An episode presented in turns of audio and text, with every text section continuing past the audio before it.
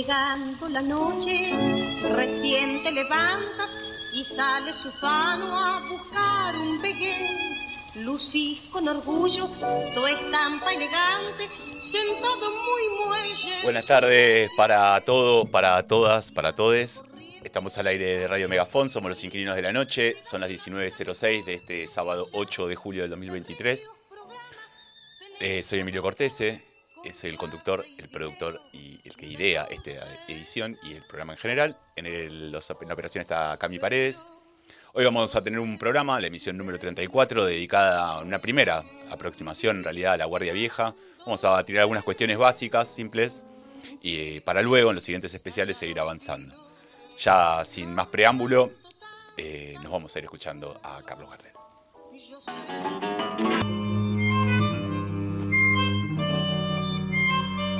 Estamos escuchando a la orquesta de Pichuco de Aníbal Troilo con su propio tema, su propio tango.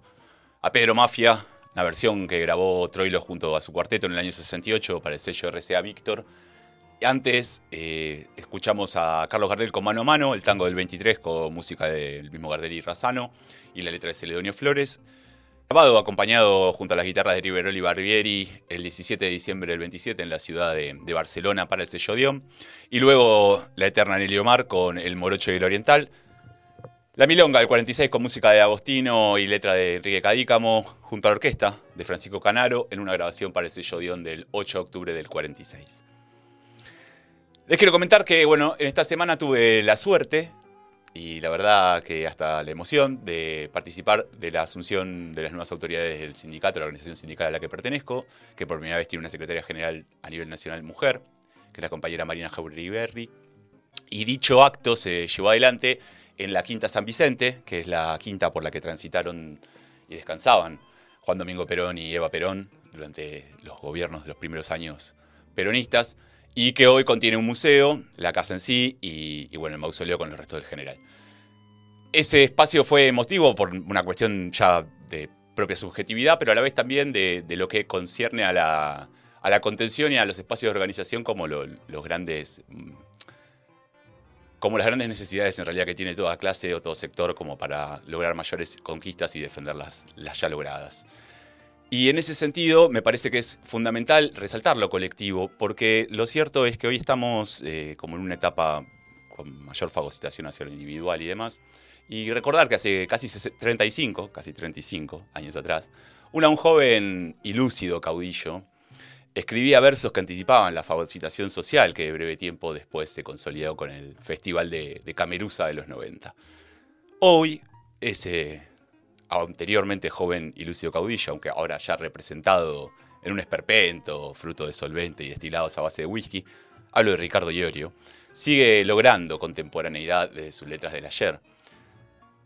Una muestra, un fragmento de Víctimas del Vaciamiento, tema registrado con Hermética en el año 89, que dice, la zona duerme en un corte de luz, el vaciamiento se está efectuando, y entreverado en la confusión, llamo a mi grito de desesperación. Sin ver el futuro, agoniza la imaginación y naufragando en la oscuridad los niños y mi juventud. En la zona hay aguante, por eso estoy resistiendo al imperio de la desolación, escribió Iorio. Y yo diría, salgamos de la victimización, construyamos más organización en todo ámbito que transitamos y evitemos el naufragio de esas generaciones por venir.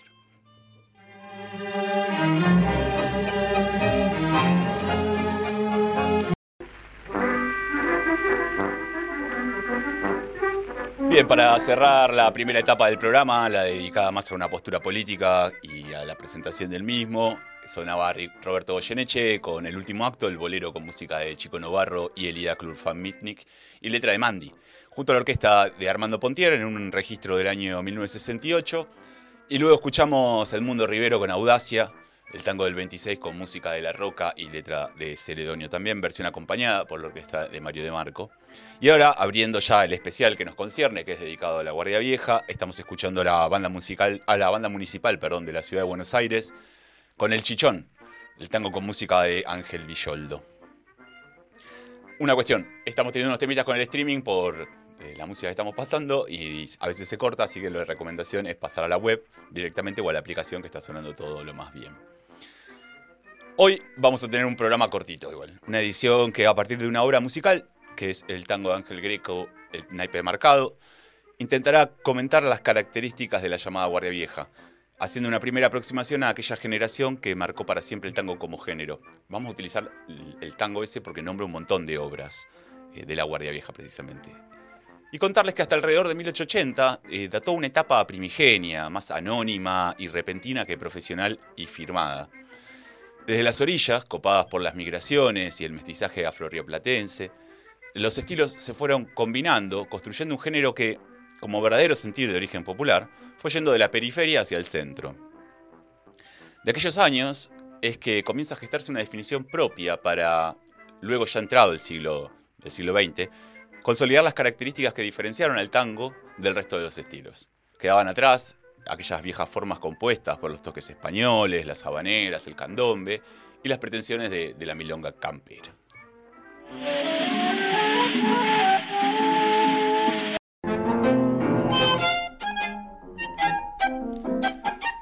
Mientras suena la orquesta, en realidad el cuarteto de Roberto Firpo con Sentimiento Criollo en la apertura de este cuarto bloque, aquella obra del mismo Firpo, que tiene letra de Domingo Lombardi, pero ahora estamos escuchando una versión instrumental del año 39. Les cuento que estamos al aire de Radio Meganfón con los inquilinos de la noche, en esta edición número 34, dedicada a la Guardia Vieja. En realidad es una primera aproximación de aquella generación que, en definitiva, lo que hizo fue consolidar las bases de lo que a posteriori sería lo que se conoce como, como Guardia Nueva, pero el post de Caro, eh, la consolidación de las grandes orquestas. Antes escuchábamos a la rondalla criolla Gaucho Relámpago con el talar, tango de del año 1895, compuesto por Prudencio Aragón y grabado en 1911 por precisamente este conjunto, que nunca tuvo formación fija, así que no les puedo decir a ciencia cierta quiénes eran los integrantes que registraron esta obra. Luego, también de aquella primera década del 10 del siglo pasado, el quinteto del tango Genaro con El Entrerriano, el tango de 1897 de Rosendo Mendizábal, Rosendo Mendizábal era un descendiente de afroargentinos, eh, de igual una familia con, una posición económica bastante holgada. Y este tango, precisamente el entrerriano, es, el primer, es la primera obra llevada a una partitura. Entonces también es esta época en donde precisamente, como decía antes, ¿no? se, define el, estilo, se define el género. Y la grabación es eh, precisamente eh, a cargo del conjunto que dirigía Genaro Espósito en el año 1914. Y en el bloque anterior también les comentaba que quería partir del tango naipe, marcado para contar algunos aspectos de la Guardia Vieja. Pasa que esta obra de, Ángel Greco, que es el hermano de Vicente, al que vamos a nombrar bastante hoy, eh, esa obra registrada en el año 33 nombra, en su letra, como les decía también antes, al menos 17 tangos. La mayoría de ellos compuestos durante la etapa de la que quiero hablar. Vamos a ir escuchando las diferentes menciones no todas las, obras, algunas vamos a dejarlas para posterior y otras no fueron, no están hoy registradas, no se encuentra la grabación. Entonces les decía, vamos a ir escuchando la mayoría de ellas eh, a lo largo de este programa, pero ya les puedo adelantar que, entre ellas están De mi Flor, el de tango de De Firpo, Lorenzo de Agustín Bardi y Felicia de Saborido. Pero antes, algunas cuestiones en torno a Naipe Marcado, porque quiero llenar un poco más, un poco más de historia esta edición. Ángel Greco, el, autor, era amigo personal de Gardel y de Razano. De hecho, el vínculo entre, entre los tres databa desde sus infancias. Y ello permitió que una vez iniciada la carrera del dúo, que llevaría en definitiva al estrellato del César Criollo, muchas de las composiciones de Greco sean por ellos incorporadas a su repertorio. Cuando en 1933 el autor le acerca a Gardel la obra en cuestión, este no dudó en grabarla. Lo que no podían ambos intuir es la censura que, con los años iría sufriendo Naipe Marcado.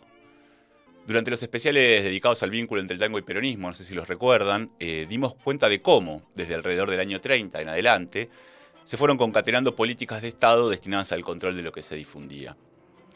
la persecución se concentró principalmente sobre el lunfardo. Por esto mismo, cuando en septiembre de 1949 Francisco Canaro, junto a la voz de Alberto Arenas, reversionó su propio registro del año 33, tuvo que hacerle ciertas modificaciones que terminaron siendo muy contundentes sobre la letra. Y nos vamos a ir escuchando precisamente las dos versiones del tango, que tanto se preguntaba qué habían hecho precisamente con él. La particularidad de, la primera es que no nombra las 17 obras que puso Greco en naipe marcado. Por eso mismo, para cerrar la tríada, sonará también el registro hecho por Carlos Gardel.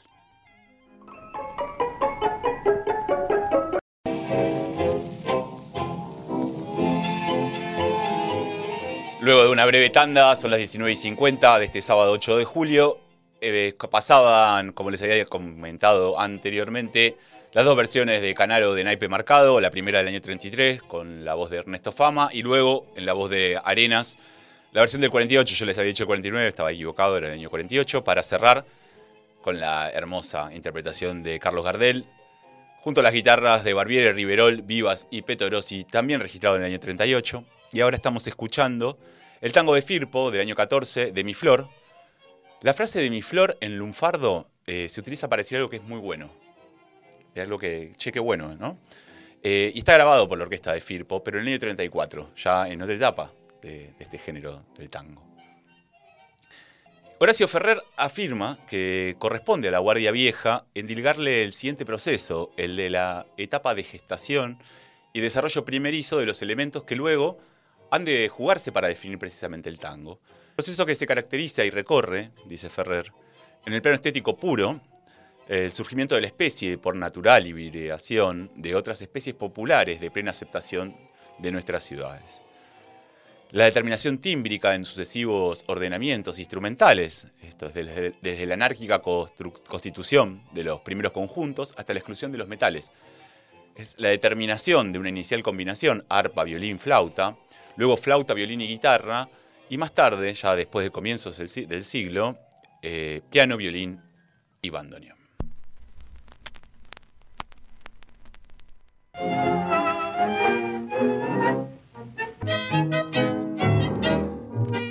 Abrimos este sexto bloque de Los Inquilinos de la Noche con la orquesta de Francisco Canaro, en realidad con la denominación como Quinteto Don Pancho, del Flete, la versión instrumental del, año, del tango de 1916, eh, con música de Vicente Greco y letra de Pascual Contursi, pero esta, como les decía, es la versión instrumental. Antes había cerrado el quinto bloque Francisco Pracánico con Derecho Viejo, el tango de Arolas, grabado junto a su sexteto en el año 27 para el sello Electra, y posteriormente la típica Víctor, con El Chamullo, el tango del, de Canaro, grabado en el año 1930. Este tango, el de la Guardia Vieja, se construyó en exclusividad entre los arrabales con alta dosis de turbiedad. Eso es cierto. El rechazo, que apuntaba a sus críticas, como sostiene Ferrer, tanto hacia el ambiente como a los individuos que, que practicaban ese ambiente, pero venía de un amplísimo abanico social que no solo contenía a los grupos patricios, sino también a los heterogéneos sectores populares. Eso es algo que hay que confirmarlo, al menos en estos primeros años. No obstante, confirmarlo no, hay que afirmarlo, digo. No obstante, cuando la ciudad porteña comienza a expandirse y borronear sus fronteras de salvación ante lo que su propia esencia consideraba como la marginalidad, la incipiente clase media urbana y sobre todo un proletariado abocado al laburo estratégico para la exportación agropecuaria, hablo ¿no? de los ferrocarriles, los puertos, los frigoríficos, ocupó los extremos citadinos e incorporó al tango entre sus emblemas. Y con posterioridad a 1910, la cadena de exportaciones hacia el centro también tuvo su cuota con el género. Nacía un tango for export, adecuado a las modas que socavaron ciertas de sus, ciertas, ¿no? algunas de sus esencias, para adecuarse a las necesidades de las metrópolis europeas que lo aplaudían erotizadas.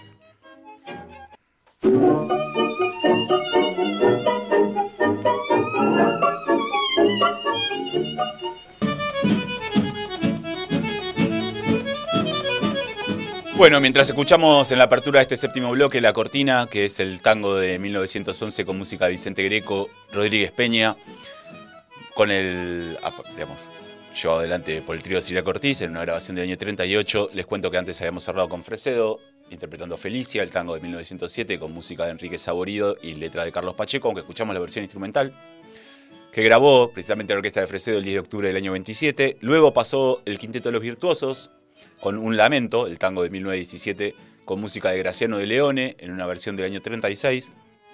Y cerró Canaro, Francisco Canaro, con Pampa, el tango del 13, con música de Francisco Pracánico, pero registrado para el sello de en el año 38.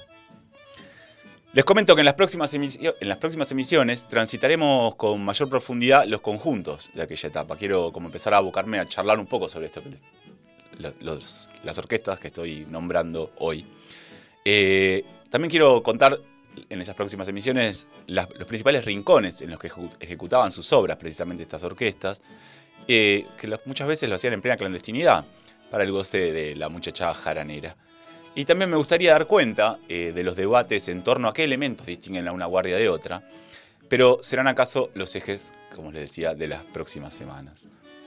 Para cerrar esta primera aproximación, dar cuenta de que para la década del 10 del siglo pasado comienza un viraje en el tango, constituyéndose un grupo de compositores e intérpretes con mayores pretensiones de formación y futura profesionalización, con letristas que fueron dejando a un lado de las obras de, aires burdos y chabacanos, para comenzar a expresar evocaciones de lo paisajístico, de los vínculos amorosos y de una cada vez mayor tendencia hacia la melancolía doliente.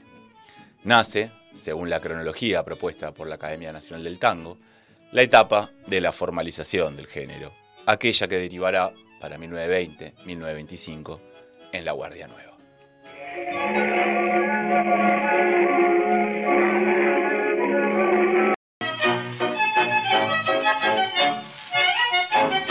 Bueno, antes de irnos, siendo las 20.21, le quiero mandar un saludo especial a Raúl que está prendido a Megafón eh, desde Cutralcó y contarles que habíamos cerrado esta primera etapa de la Guardia Vieja con Cara Sucia, interpretado por Lola Membrives, el tango con música de Canaro y letra de Juan Andrés Caruso, en una grabación del año 1919. Luego el Choclo, pero en su versión original, con la letra original, interpretado por el mismo Villoldo, que, la compone y que la escribe. Eh, en una grabación que está registrada en una especie de vivo en el año París, perdón, en el año 1912 en París, y que no es precisamente el que tiene la versión que por ahí tiene la, letra más famosa, que es la que escribieron, dice Poli Marambio Catán, que pero eso fue la que le añadieron muchísimo tiempo después.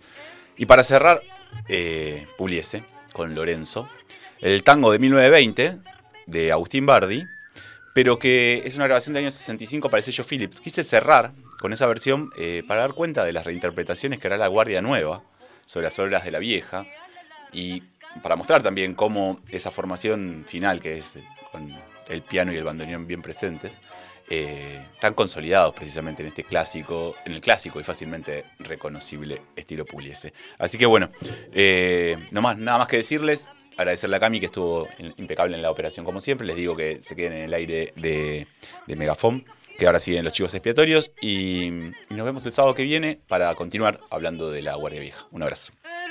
Hermanito es un gran tiburón. En la palmera yo no quiero estar, porque hace rato que miro pasar. Más si no encuentro lo que busco yo, en la palmera estaré mejor. Ando loco por casarme y busco